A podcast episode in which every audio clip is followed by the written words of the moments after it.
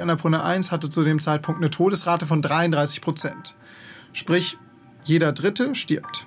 In dem Moment habe ich nichts gespürt. Ich hatte keine Angst, nichts. Es ist auch nicht so, dass dein ganzes Leben an dir vorbeizieht. Ja. Wie oft hast du dann Momente erlebt, wo du dir selber wirklich sehr ernsthaft auch die Sinnfrage gestellt hast? Warum, warum, was mache ich hier eigentlich und warum mache ich es?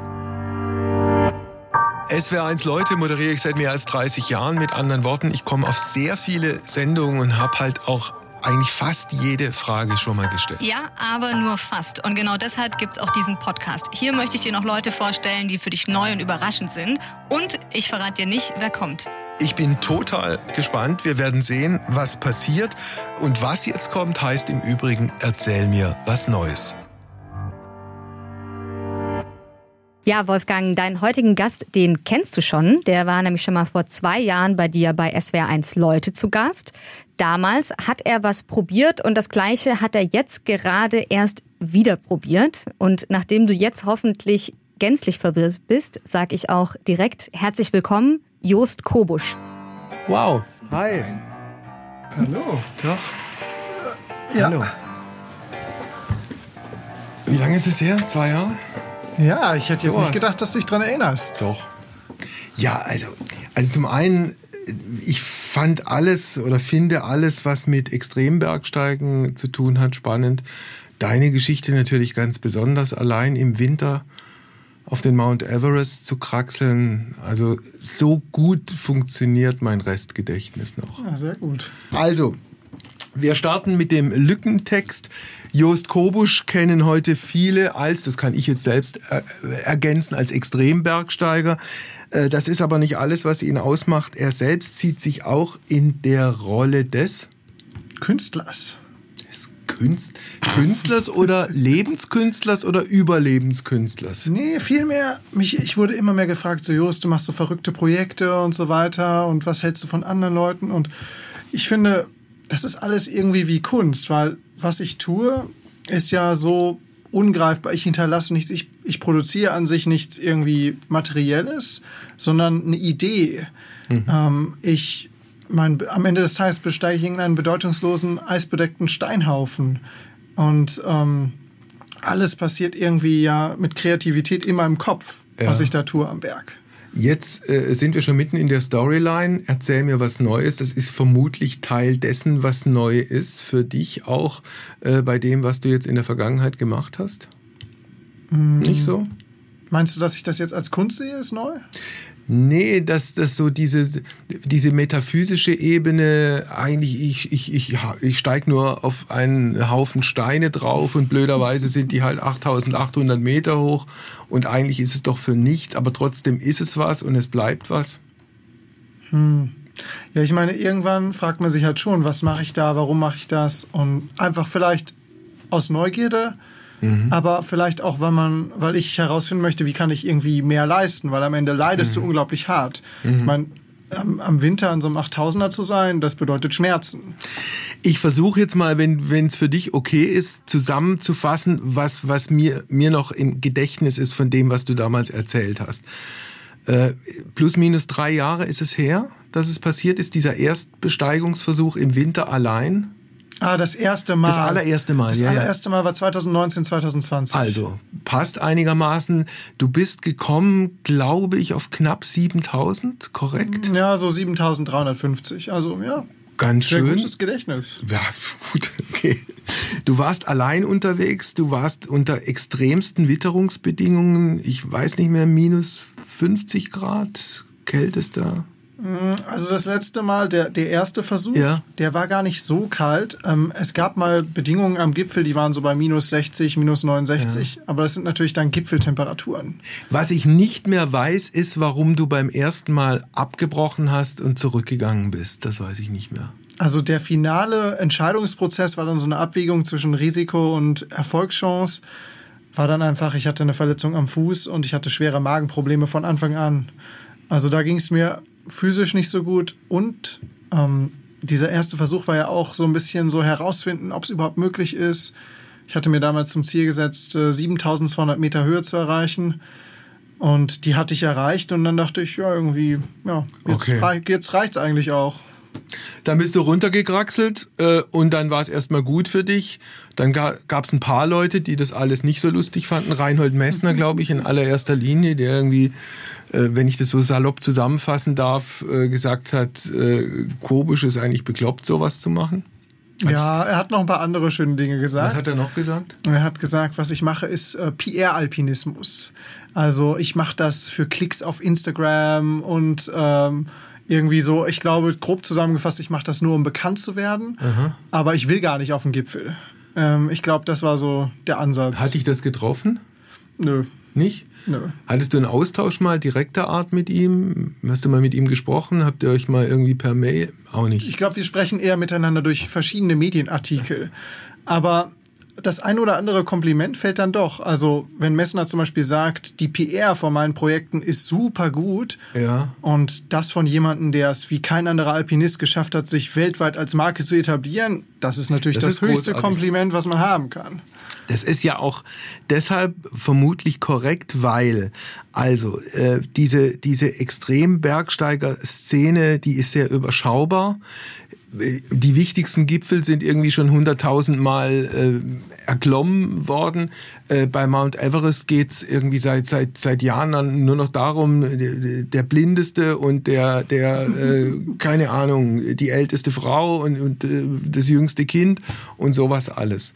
Und da eine neue Nische zu finden, ist nicht so ganz einfach. Allerdings äh, ist es natürlich eine Nische, die möglicherweise lebensgefährlicher ist als die anderen Geschichten, die man am Berg machen kann, oder?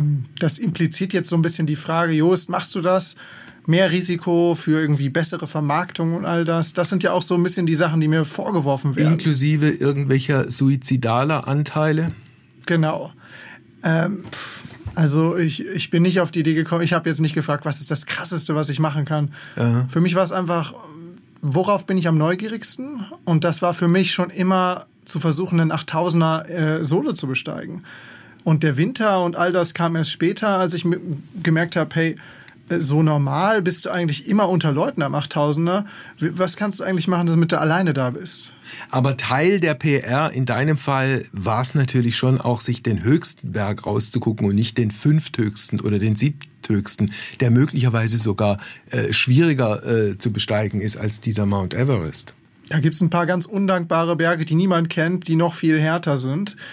Und für mich war es einfach so, dass ich schon häufig in der Region war und ich wusste, wie die Logistik funktioniert. Ich war häufiger im Everest-Basislager und ich habe eine sehr schöne Linie entdeckt, eine Route, die so in der Kombination noch nie geklettert wurde. Und das sind natürlich verschiedene Komponenten und ich wollte es einfach gern mal ausprobieren. Also für mich ging es da wirklich auch um die Schönheit dieser Route. Du redest jetzt vom zweiten Versuch oder, oder gleich vom Auch ersten? erster Versuch, Erster ja. und zweiter Versuch, dieselbe Route. Selbe Route. Also, dann fangen wir, wenn es für dich okay ist, einfach nochmal von vorne an. Wann bist du, wann bist du da an diesem, in diesem Basislager, das vermutlich total leer war, aufgeschlagen? Im Dezember? Das Irgendwann? erste Mal oder das zweite Mal? Ja, jetzt reden wir nur noch von der zweiten. Ah, okay. Jetzt, jetzt kommt die neue Variante, also Zweitbesteigung oder Zweitbesteigungsversuch. Zweiter Versuch, genau. Äh, ich bin Ende Dezember im Basislager aufgeschlagen letztes Jahr. Warst du allein dort? Ich war allein dort, ja. Komplett allein? Das war der große Unterschied zum ersten Versuch. Beim ersten Versuch hatte ich noch ein Basislager. Aber jetzt habe ich das Basislager komplett weggelassen. Jetzt gab es nur ein Zelt da mit Vorräten und niemand war da. Und die meiste Zeit war ich auch nicht da. Okay, dann hast du vermutlich versucht, irgendwelche Höhenlager äh, äh, einzurichten, also im Abstand von wie viele Höhenmeter sind da jeweils dazwischen? 5, 6, 7, 800? Ja, unterschiedlich, aber so um den Dreh. Hast du schon gut eingeschätzt. Wie viele Höhenlager hast du eingerichtet? Ich habe jetzt insgesamt drei eingerichtet, diesen Versuch. Okay, also Basislager liegt auf 5000, 5200. also dann das erste Lager drüber 6000. 5600. Wir haben eine sehr, sehr technische Route dazwischen. Das heißt, richtiges Felsklettern, vertikales Felsklettern, teilweise leicht überhängendes Felsklettern.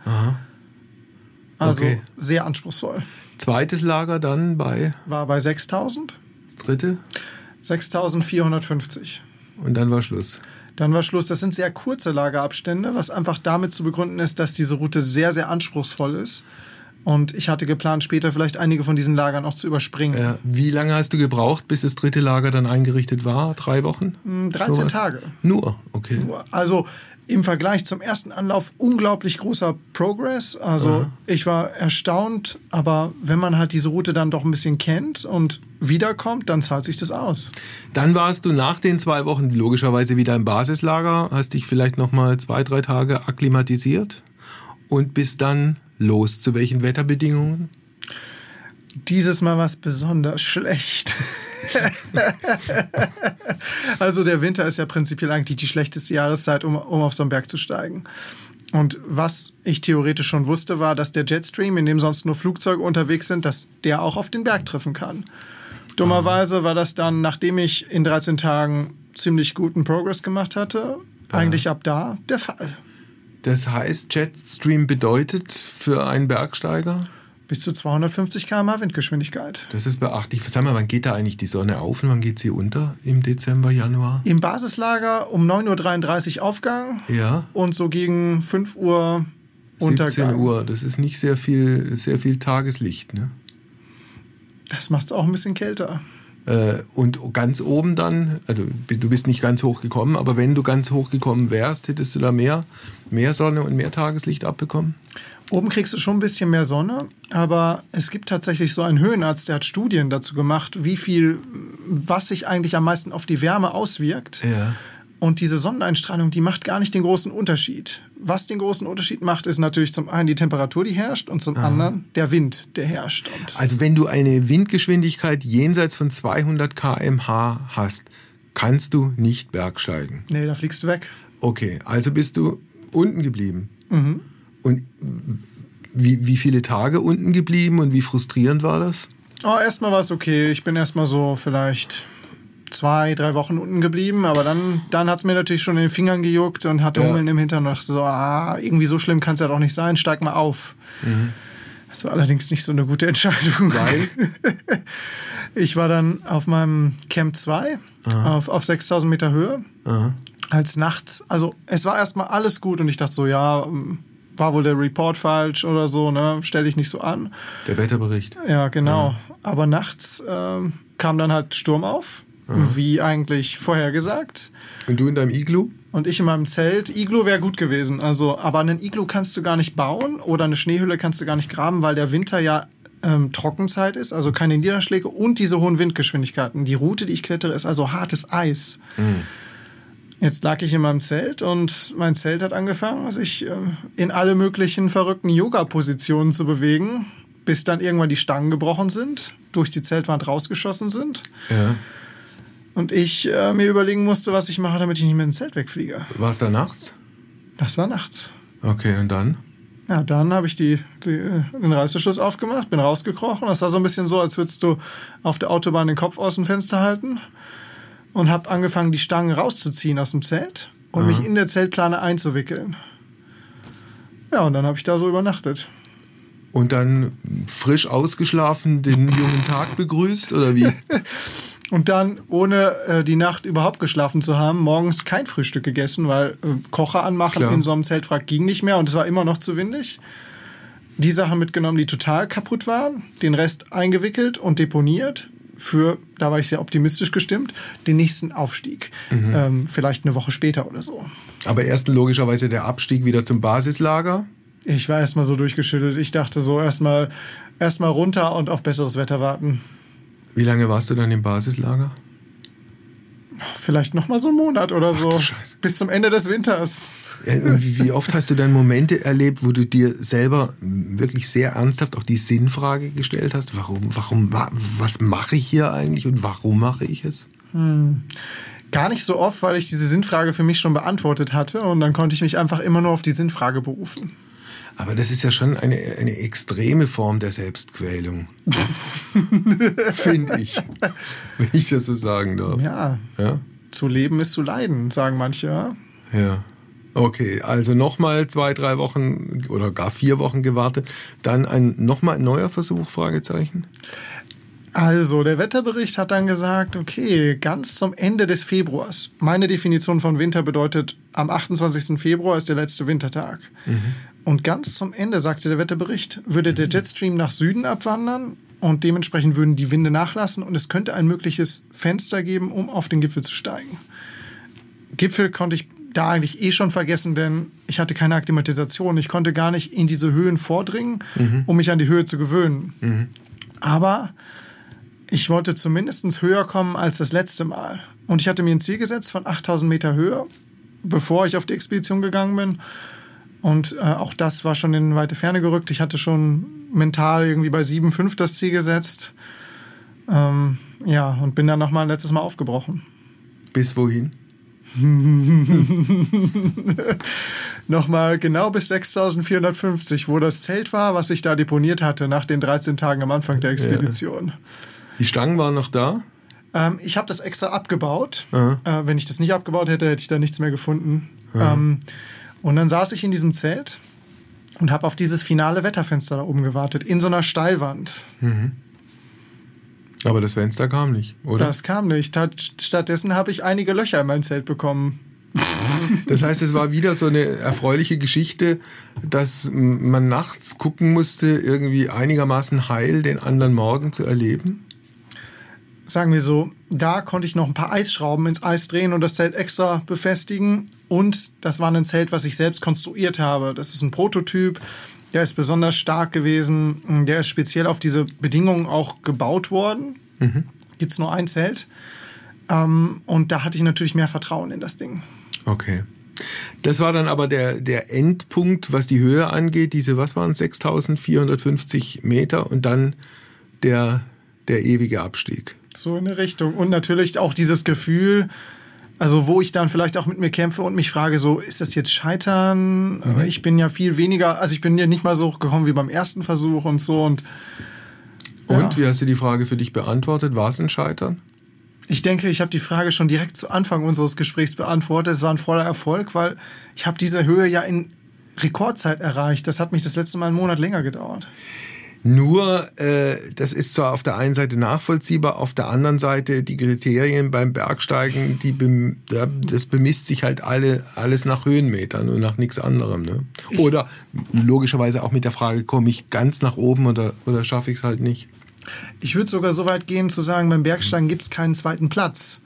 Entweder man ist auf dem Gipfel oder man ist nicht auf dem Gipfel. Aber das ist vielleicht auch eher so die traditionelle Definition vom Bergsteigen. Dieses, wir geben jetzt alles, gehen möglichst viel Risiko ein, damit wir ja nicht ohne den Gipfel nach Hause kommen. So, ähm, ich habe mal Japaner getroffen, die haben gesagt, besser sterben, als ohne Gipfel nach Hause zu kommen. Aber mein Ansatz ist ja jetzt eher dahin zu gehen mh, mm, und diese Route sehr häufig zu versuchen, wiederzukommen, zu lernen, zu wachsen, zu jemandem zu werden, der dann irgendwann bereit ist, das Projekt zu machen. Wie hast du die ganze Geschichte eigentlich finanziert?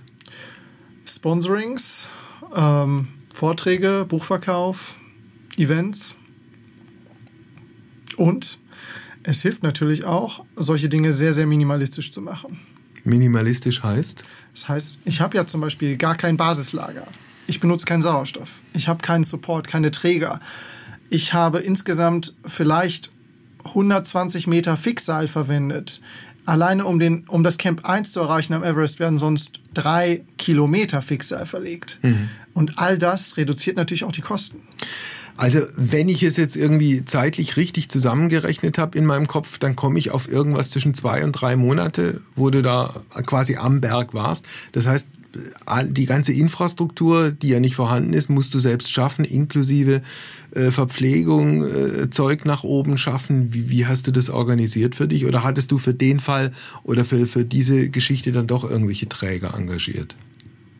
Oberhalb des Basecamps gibt es keinen Support, da mache ich Nee, und bis zum Basecamp? Bis zum Basecamp habe ich Jax benutzt. Also ja. für mich meine Definition, da beginnt quasi die Besteigung des Berges ab dem Fuß des Berges. Mhm. Sonst könnte man natürlich auch argumentieren, man sollte auf Meereshöhe beginnen. Klar. Also du hast dann in diesem Basislager deine ganze Ausrüstung gehabt, auch deinen Proviant gehabt. Äh, was war im Kühlschrank alles drin? Ja, alles, weil das ganze Ding war ja im Kühlschrank. ja. Also ich habe gefriert getrocknete Nahrung dabei. Ähm, stell dir das so vor, als würdest du zu Hause kochen mhm. und nachdem du das Gericht fertig gekocht hast, würdest du alles Wasser der Mahlzeit entziehen und das in eine Tüte packen. Okay. Sowas habe ich dabei. Ich Was noch? Heißes Wasser rein, dann ist es mhm. quasi fertig. Boah, ich hatte fünf Zelte dabei. Ähm, Welche Rotweine und welche Weißweine? Also ich trinke keinen Alkohol. Also gut. Sorry, die werden ja. wahrscheinlich auch alle nicht flüssig. Na, die, die, die hättest du irgendwie zwischen den Beinen auftauen müssen, vermutlich. Ja, es gab Coca-Cola zu besonderen Anlässen. Auch tiefgefroren? Ja, die äh, taut man dann im Schlafsack auf. Okay. Und schmeckt dann? Schmeckt halbwegs dann passabel. Ja. Wie hast du eigentlich, du warst ja allein die ganze Zeit. Ähm, also auch als jemand, der ganz offenkundig ähm, allein was mit sich anfangen kann und auch allein sein aushält, wie hast du mit der, mit der Welt oder mit dem Rest der Welt kommuniziert in, diesen, in dieser ganzen Zeit? Mm, am Anfang der Expedition gab es ähm, Internet. Ähm, das nennt sich Everest Links, so ein lokales Netzwerk. Ja. Aber dann hat der starke Wind die Antenne komplett zerfetzt. und dann habe ich manchmal per Satellit was geschrieben und manchmal bin ich auf den Berg gestiegen, wo es Internet gab. Und lustigerweise gibt es auch in Camp 1, Camp 2 und Camp 3 eine Datenverbindung. Also für WhatsApp-Nachrichten reicht's. Ähm, modernes Bergsteigen ist ja mittlerweile einfach auch ein riesengroßes Business geworden. Ja, Jost, du hast vorhin erzählt, es ist selten am Mount Everest mal niemand anders zu treffen. Deswegen wählst du ja auch diese, diese Route und die Jahreszeit und so weiter. Zwei Fragen dazu. Ähm, wie beobachtest du eigentlich diesen modernen Bergtourismus? Und könnte man womöglich sagen, dass das, was du machst, eigentlich wieder zum Ursprung des Alpinismus zurückführt, also alleine ins Unbekannte zu gehen und so einen Berg einfach richtig zu erkunden? Hm. Also, ich würde sagen, ich kann die Leute sehr, sehr gut verstehen, die aufbrechen und, ähm, und da irgendwie auch so ein bisschen ihren Sinn suchen. Ich meine, heutzutage geht es uns so gut. Wir, haben, wir müssen nicht mehr ums Überleben kämpfen, wie vielleicht unsere Eltern oder die Generation davor. Und mhm. dann fragt man sich halt so, was mache ich jetzt mit meinem Leben? Und ähm, viele brechen dann auf. Ich habe neulich einen lustigen Rekordversuch gehört, zum Beispiel die längsten Haare auf dem Gipfel des Everests. Mhm. Und ja, irgendwo kann ich es nachvollziehen. Es wäre jetzt nichts, was ich versuchen würde, aber es gibt halt irgendwo eine Richtung und Sinn in, in dem Leben dieser Menschen mit, mit diesen Versuchen.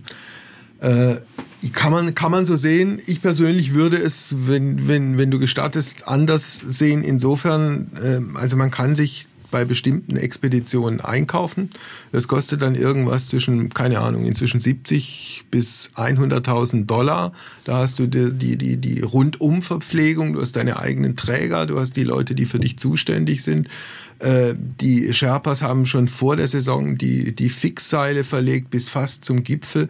Äh, und, und irgendwann werden es immer mehr, die hochgehen. Es gibt ja dieses eine berühmte äh, Gipfelfoto, wo, weil vorne, ich glaube, an so einem Flaschenhals äh, einer nicht Hillary hochgekommen Step. ist, Hillary Step, es dann eine elendlange Schlange runter gibt.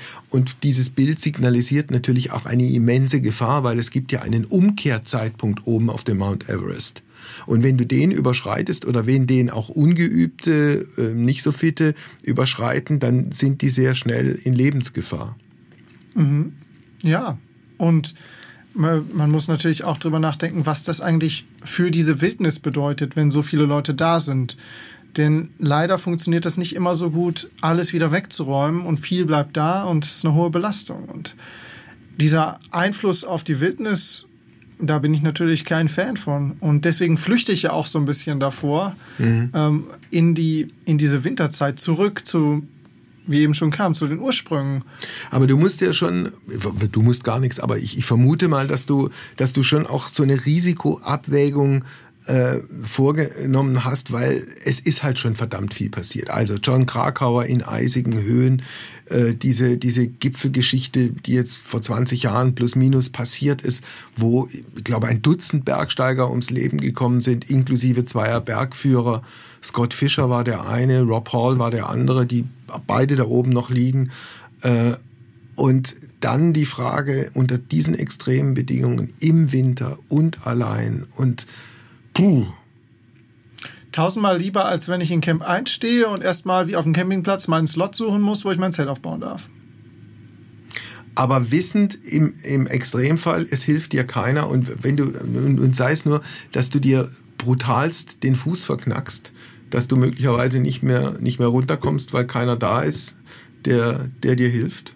Gut, mit einem brutal verknacksten Fuß, dann leidest du halt einfach, ne? Aber dafür habe ich an den schwierigsten Passagen Fixale eingesetzt und äh, ich musste bisher noch nie in meiner gesamten Karriere gerettet werden. Das heißt, ja, es gibt ein Risiko, aber ohne Risiko gibt es halt auch nicht den Alpinismus. Ja, aber du hielst oder du hältst in deinem Fall das Risiko, das du jeweils eingegangen bist, für vertretbar. Absolut, sonst würde ich es nicht machen. Ich mache ja nicht irgendwelche verrückten Dinge irgendwie, keine Ahnung, einfach so, weißt du? Kennst du Situationen oder kannst du uns Situationen beschreiben, wo du dann am Berg gemerkt, gespürt, geahnt hast, es macht jetzt keinen Sinn mehr, es wird zu gefährlich oder ich, ich gerate in Lebensgefahr und deshalb drehe ich jetzt um? Okay, kleines Beispiel. 2016 bin ich aufgebrochen, äh, damals zu meinem ersten 8000er. Ähm, Welcher war das? Das war die Annapurna 1. Mhm. Vielleicht auch genau der richtige Berg für dieses Gespräch, weil die Annapurna 1 hatte zu dem Zeitpunkt eine Todesrate von 33 Prozent. Sprich, jeder Dritte stirbt. Ähm, und zur Akklimatisation habe ich einen 6000er gemacht, den Lobuchi East, so ein 6000er vom Everest. Ja, eigentlich ein Anfängerberg bis das letzte Stück. Zum Gipfel final muss man über so einen Grat gehen. Und der Grat war überwächtet. Eine Wächte ist so eine Schneeverwehung auf dem Grat. Und ich habe die Schneeverwehung gesehen und ich war 40 Meter vom Gipfel und ich habe gesagt, mir ist das Risiko zu hoch, über diese Verwehung zu gehen ist mir egal, dass ich ein Permit bezahlt habe, was auch immer. Ich gehe jetzt einfach wieder nach Hause. Mhm. Bin einfach abgestiegen.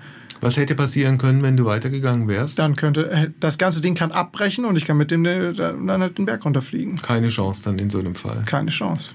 Gibt es auch genügend Beispiele sehr prominenter Kollegen, denen das genau so passiert ist? Absolut. Ja. Ja, und am Ende ist das Ziel ja nicht der Gipfel. Das Ziel ist zu überleben. Und ähm, die meisten Leute denken halt, wenn du auf dem Gipfel bist, hast du es geschafft. Aber wenn du jetzt einen Marathon läufst, ist der Gipfel bei ungefähr Kilometer 22, so vielleicht gerade so knapp nach der Hälfte, aber du musst halt immer noch ins Basislager kommen, wo das Ziel ist. Und es gibt, glaube ich, auch klare und ein, eindeutige Statistiken, die belegen, dass die Todesquote und die Todesrate beim Abstieg wenn du kaputt bist, erledigt bist, wenn du, wenn du fertig bist, dass die da am, am, am größten ist. Ne? Ja, du willst halt nach Hause und auch ich bin früher oder auch jetzt, ich beobachte mich ja dabei, ich gehe ja höhere Risiken beim Abstieg ein, weil du willst halt irgendwie wieder zurück. Du hast das alles schon vor Augen, wie du unten wieder im Basislager bist und die Schmerzen nachlassen. Und dann passieren dann halt die Fehler oder du versteigst dich, es wird dunkel, verläufst dich. Tja, es kann viel passieren, also nicht nur, dass man zu Tode kommt, also gerade bei dieser Krakauer Expedition äh, sind ja, sind ja Menschen zum Teil auch mit fürchterlichen Erfrierungen zurückgekommen, denen man Teile des Gesichts, äh, die Nase, die Ohren amputieren musste, von den Fingern und den Zehen äh, ganz zu schweigen. Bist du mal in Situationen gekommen, wo dir das auch hätte passieren können oder wo du Angst gehabt hast, dass es dir passiert? Dass ich mir eine Erfrierung hole? Ja, also eine richtige, heftige, hm. folgenreiche. Ich muss gestehen, bisher bin ich noch nicht in die Situation gekommen. Ähm, ich hatte andere brenzliche Situationen. Also jetzt kleines Beispiel an der Everest-Expedition, von der ich gerade zurückgekommen bin, bin ich nachts die Eiswand runtergeklettert vom Camp 3 aus. Das ist eine sehr steile Eiswand, sehr groß. Und hm, ich habe zwar eine Uhr dabei, die letztendlich meinen Weg genau aufzeichnet und ich kann mit der auch in der Nacht relativ präzise den Weg zurückfinden, aber in so Steilwänden mhm. ist es ganz schwierig mit GPS zu arbeiten. Es war mhm. dunkel und unten ist so ein großer Bergschrund. Ein Bergschrund ist eine riesige Gletscherspalte zu Beginn von so einer Steilwand. Und es gibt eine Schneebrücke, die ist ungefähr so breit, 30 Zentimeter, an nur einer Stelle. Und wenn ich an der falschen Stelle rauskomme, dann kann ich nicht darüber. Im schlimmsten Fall kann ich abstürzen und die ganze Wand runterfallen. Und jetzt war ich in der Wand und habe diese kleine Schneebrücke nicht mehr gefunden. Ja. Und dann? Ja, wirst du natürlich erstmal schon ein bisschen nervös. Da kommt schon Angst auf. Und diese Angst, die erzeugt dann aber Fokus und Performance. Diese Angst sorgt dafür, dass ich jetzt konzentriert in dieser Steilwand weiterklettere und systematisch mit einem System nach dieser Schneebrücke suche. Also Angst führt zu Konzentration und Angst führt in diesem speziellen Fall nicht zur Panik? Nee, Angst ist dann eher so, als würdest du eine starke Tasse Kaffee trinken ja. und dann, boom, zack, Tunnelblick und volle Arbeit, volle Wie, Konzentration. wie ist die Geschichte ausgegangen? Die ich habe mich mental schon darauf eingestellt, um mich ein bisschen zu entspannen, dass ich wahrscheinlich in dieser Wand übernachten muss, um am nächsten Morgen dann zu sehen, wo der Weg ist. Ähm, du musst dir vorstellen, es sind sehr viele auch Felsbrocken da drin in dieser Eiswand, also schwierig zu sehen. Eine, Ei, eine Nacht in einer Eiswand, bei wie, viele, bei wie viel Grad wäre das gewesen? so minus 35. Und du bist in dieser Position. Deine Eisgeräte sind eingeschlagen, du hängst an der Wand, äh, kannst vielleicht noch irgendwie dich in dein Eisgerät einklippen und da so reinsetzen, aber angenehm ist es nicht. Ja, ja, das ist mir klar. Und dann, wie ging es aus? Ich habe dann nach ungefähr vier Stunden systematischen Suchen diese Schneebrücke gefunden. Und das war natürlich der beste Moment, weißt du. Ich habe sie gefunden. Ich dachte so, oh, ja, ja. Ja. War es die gefährlichste Situation, in der du jemals warst am Berg? Was war die gefährlichste? Es gibt eine Situation. Ich habe meine erste Himalaya-Besteigung gemacht, damals solo, die Amadabla, fast 7000 Meter hoch, ein sehr steiler Berg. Das musst du dir vorstellen, wie das Matterhorn Nepals. Also spitz, wunderschön. Ich bin solo hochgestiegen, hatte den ganzen Berg für mich. Und auf dem Rückweg bin ich abgeklettert. Und ich bin ja solo, also klettere ich einfach nur alles rückwärts wieder runter. Und dann kam irgendwann eine sehr anspruchsvolle Mixed-Sektion. Also das ist Fels mit Eis kombiniert, ähm, sehr technisch. Und das rückwärts runter zu klettern, braucht sehr lange. Also bin ich in Versuchung gekommen und habe die alten Seile benutzt, die da hingen von früheren Expeditionen Ja. und habe abgeseilt mit diesen alten Seilen. Äh, und während ich abgeseilt bin, ist eins von diesen Dingern gerissen. Und dann? Ja, bin ich erstmal geflogen. Und das war so ein bisschen unrealistisch. So, ich habe so irgendwie den Fels vor mir angeschaut. Es war dunkel, meine Stirnlampe hat den Fels angescheint und es wirkte so, als würde ich auf der gleichen Position sein und dieser ganze Fels würde wie so ein Fließband so hochrauschen. Und in dem Moment habe ich nichts gespürt. Ich hatte keine Angst, nichts. Es ist auch nicht so, dass dein ganzes Leben an dir vorbeizieht. Es hat sich eher so angefühlt, als wäre ich so ein Astronaut im Weltall und würde da so schweben und irgendwie mich beobachten dabei. Ja. Und dann sehe ich, wie so meine Steigeisen vorne die Zacken so an den Granit kommen und dann sprühen so Funken. Und ich denk so, wow, das habe ich ja noch nie gesehen. Also komplett abgeschaltet, so komplett auf Autopilot irgendwie so Emotionen ausgeschaltet. Da warst du im freien Fall. Ja, Wie lang und wie weit und wie keine weit nach Ahnung. unten? Das kann ich dir nicht genau sagen. Es war dunkel, aber ich habe ein anderes Seil eingeklippt, was auch noch da war. Äh, aber nur mit einem Karabiner, der so mitgelaufen ist. Und da war ein Knoten drin. Normalerweise sind da keine Knoten drin. Und es war ein dynamisches Seil, also bin ich nachher in das Seil reingefallen und hing in der Wand. Und der Knoten hätte das Leben gerettet? Ja, Wenn der Knoten nicht da gewesen wäre? ja dann wäre ich abgestürzt. Dann Wie wäre ich noch ungefähr 800 Meter mindestens weitergefallen. Ja, dann würden wir uns heute eher nicht unterhalten. Ja. Und das war halt so eine von diesen Dummheiten, die ich gemacht habe, Dein als ich, Fehler? als ich jünger war. Da war ich vielleicht 21. Ich war dann eher so in dieser Sturm- und Drangphase, wollte irgendwie, ja, keine Ahnung, schnell viel machen, wofür ich auch einfach noch nicht bereit war. Wie alt bist du heute? Jetzt bin ich 29. Da kann ja noch ein bisschen was kommen. Dann gucken wir äh, zum Ende unseres wunderbaren Gespräches in die Zukunft. Äh, machst du die Geschichte am Mount Everest im Winter bei Dunkelheit und bei Kälte und allein noch ein drittes Mal? Na Oder? klar. Nee. Na klar, das ist ja ein Langzeitprojekt. Ich habe ja eben schon gesagt, man soll häufiger dahin gehen, ne? Jetzt dann wieder November, Dezember oder machst du mal ein Jahr Pause? Ich mache immer so ein Jahr Pause. Ähm, das ist der Rhythmus und äh, dementsprechend geht es nächstes Jahr im Dezember wieder an Everest. Also 2023. Und dazwischen? Trainieren. Wo? Damit ich besser vorbereitet bin. Jetzt gerade trainiere ich ganz viel in den französischen Alpen. Äh, ich wohne in Chamonix, also vor Mont Blanc. Bergsteigerort. Absolut. Berühmter. Ja. Ich habe mittlerweile mit dem Gleitschirmfliegen angefangen. Das heißt, ich steige auf die Gipfel und kann dann quasi neben meinem Haus wieder unten landen zum Abendessen. Gut, also dann gucken wir, was dann im November, Dezember des Jahres 2023 passieren wird. Ja, schauen wir mal. Danke, alles Gute, viel Glück. Ich danke dir. Ja, dann quatschen wir nachher nochmal. So sieht's aus. Mach's gut, ciao. Ciao. Also Wolfgang, erstmal großes Kompliment, äh, dass du für das ganze Wissen, dass du nicht nur über Just Kobusch noch parat hattest, sondern eben auch ganz allgemein über das Bergsteigen. Das ist ja schon schon erstaunlich. Was, was aber damit zusammenhängt, dass mich das schon immer wahnsinnig fasziniert hat, warum Menschen in, sich in solche Extremsituationen begeben und solche Risiken eingehen. Und ich jetzt auch beruflich gesehen das große Glück hatte. Also ich habe ein paar Sendungen mit Reinhold Messner gemacht. Ich habe vor ein, zwei Jahren eine tolle Sendung mit seinem Bruder Hubert gemacht. Mhm der eine ganz andere berufliche Richtung eingeschlagen hat. Der ist Neonatologe, also als wow. Kinderarzt kümmert er sich um, um Säuglinge, die dann auch möglicherweise im Brutkasten äh, sind. Äh, und äh, der auch im Übrigen als Expeditionsarzt auch im Himalaya, im, im Himalaya war. Ich habe mit, mit äh, Kammerla, Hans Kammerlander auch, der mit Mester ja auch auf ja. den höchsten Gipfel war.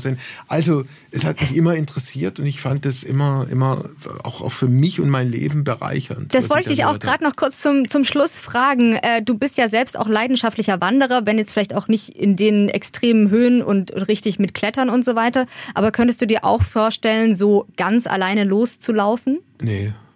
Also ganz alleine, also ich kann schon, ich, ich kann auch eine Tour machen, keine Ahnung, drei, vier, fünf Stunden alleine laufen. Also da äh, werde ich jetzt nicht an Einsamkeit ja. äh, äh umkommen, aber, aber generell so vollkommen allein und so, das wäre wär, wär so nicht meins, ja. glaube ich. Habe ich, ja. hab ich auch noch nicht gemacht. Also wandern toll, aber bislang immer nur mindestens zu zweit. Dann soll es so bleiben. Gut, dann also vielen, vielen Dank für dieses spannende ja. Gespräch und bis zur nächsten Woche. Bis zur nächsten Ciao. Woche. Ciao.